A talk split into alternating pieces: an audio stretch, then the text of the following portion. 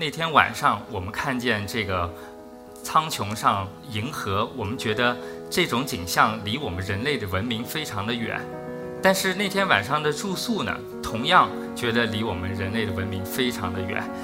而作为建筑师，我们要思考的一个问题就是：绝美的风景和诗意的栖居这两件事，是鱼与熊掌不可兼得的吗？我们一直想做的事情就是追逐风景的房间。但是我觉得更重要的是住到这个风景里面去。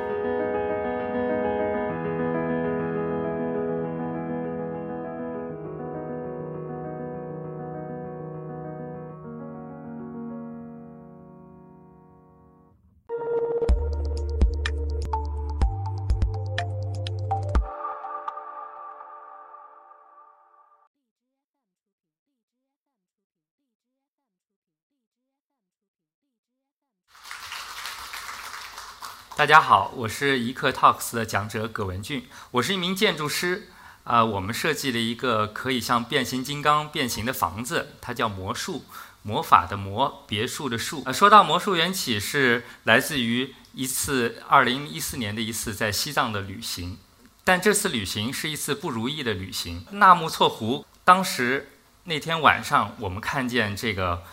苍穹上，呃，银河，我们觉得。这种景象离我们人类的文明非常的远，但是那天晚上的住宿呢，同样觉得离我们人类的文明非常的远，价格很昂贵啊，这个嗯，但是这个条件很差，四嗯四张床放在一个小房间里，需要分享卫生间。我就跟这个老板呃聊天儿，我说为什么这个价格这么贵，为什么条件会这么差？然后他呢也非常的无奈，呃跟我说。咱们这个西藏啊，在高原，它地处非常偏远，所有的材料都很昂贵，人工也很匮乏，所以它嗯盖一个房子非常的难。而作为建筑师，我们要思考的一个问题就是：绝美的风景和诗意的栖居这两件事，是鱼与熊掌不可兼得的吗？这就是魔术的诞生。魔术它的意思，深层的含义是一场时间维度上的空间魔术。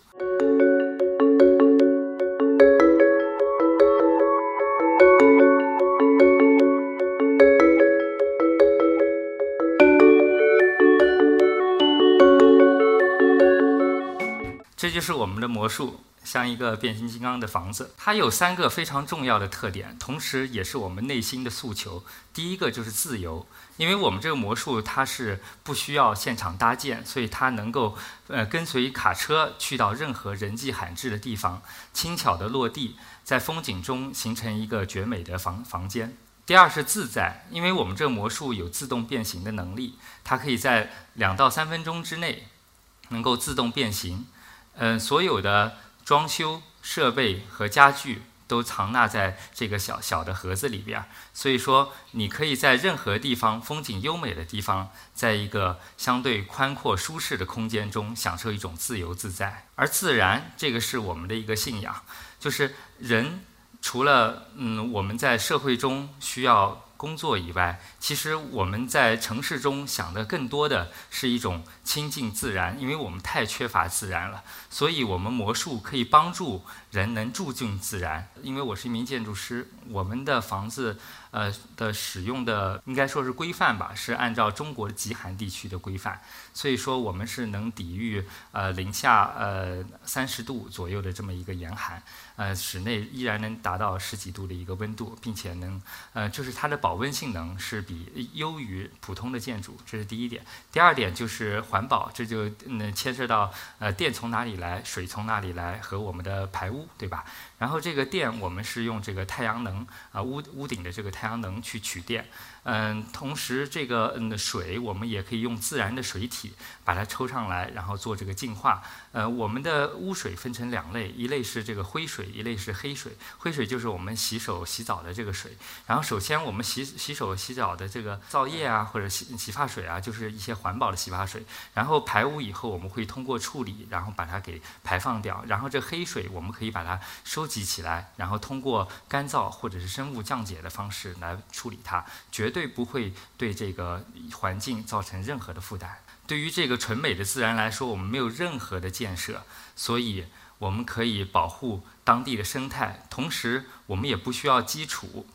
只是在那轻轻落下，不会破坏土壤，轻轻的来，悄悄的走。我们嗯，并不会去长嗯做很长时间的这个停留，但是我们追求的是那瞬间的美美景。在七月末八月初啊，是在南京最最热的时候。我记得呃，在应该是七月最后一天的那天正午，然后有一个大爷，呃，他在外面可能是锻炼身体，呃，看到我们这个房子，然后就进来，然后说哦，居然是个书店，然后他就坐下来，就拿了本书就看。呃，过了十几分钟，他突然一抬头，嗯，估计是看到了这个外边这个波光美粼粼的美景，他大叫了一声说：“哇，真漂亮！”说像在做梦一样。我觉得真的是一种很奇妙的一种感受。但是我们乡村的这些留守的孩童，他本身生活就没有像城市那么丰富多彩，难道他们就应该在这样的图书室里面度过他们的童年吗？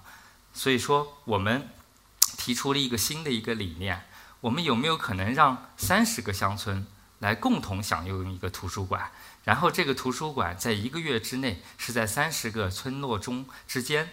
嗯，去迁徙的。所以我们设计了这么一个房子。因为这个项目是在江苏的溧阳，所以我们采取了当地的一些这个一呃非言的一些做法。我因为之前是一直在国外生活，我发现，比如说在斯德哥尔摩的嗯图书馆。他会把整个图书馆做成像一个宫殿一样，嗯，这个让我非常的震撼。然后我当时就跟那个图书馆里面聊天，说为什么你们会把图书馆做嗯造的像宫殿或者像教堂、像万神庙这样的一种宗教建筑一样？然后他们他说，呃，在这样一个美好的空间中，或者是呃雄伟的空间中，你看到图书，你才会产产生一种。对图书、对读书这件事情的呃敬重、尊敬，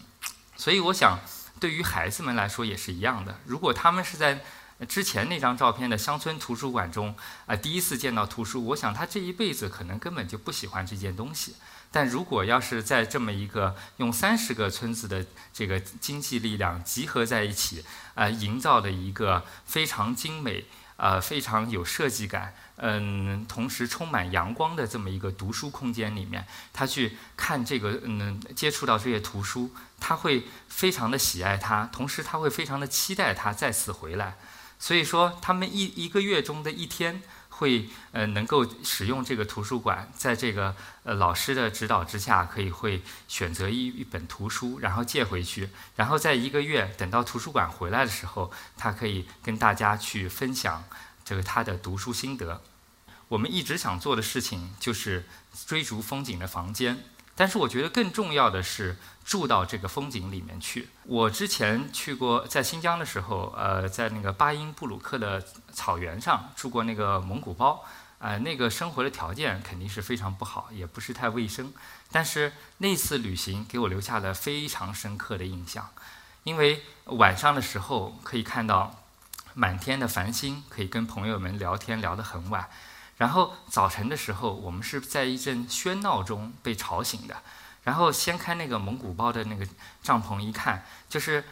一一些小孩，其实他们是一家的兄弟。那个大的小孩就拿那个套马的圈来套他的弟弟，然后一群小孩就在那儿玩呀、追逐啊。我觉得这种其乐融融的这些景象，在我们这个呃城市里是根本看不见的。所以说，我们不但住到风景之中，同时。我们也是能够嗯切身的体察到这个嗯风土人情，这个也是我们嗯旅行中最最嗯精华的一些方面。中国的这些著名的风景地，大家可能非常的熟悉，这个罗云南的罗平的油菜花，包括这个长白山的天池、米亚罗的红叶和这个嗯雾凇岛，就是除了这些最黄金的季节，你到那里去几乎没有什么东西可以看。所以我们。呃，调研了这个中国的季节性的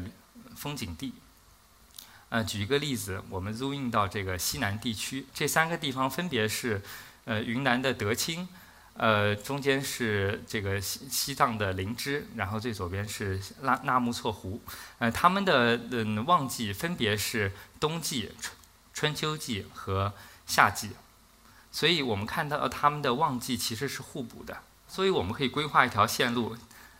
在冬季可以在云南的德清看这个梅里雪山，然后春季到林芝去看桃花，夏季享受纳木错湖，然后秋季再回到美丽的林芝，然后冬季再回到德清。但是我们这个花费其实也就是一个月到一点五个月的收入而已，所以我非常期待我们的魔术能带着大家能享受这样灵芝的春、纳木错的夏，嗯，和这嗯灵芝的秋和呃德清的冬天。我们在城市中日复一日的劳作，你我一样都向往远方。远方不应是一个被到达的对象，它应是一种被体验的境况。在绝美的风景中诗意的栖居，不再是我们对远方的想象。谢谢大家。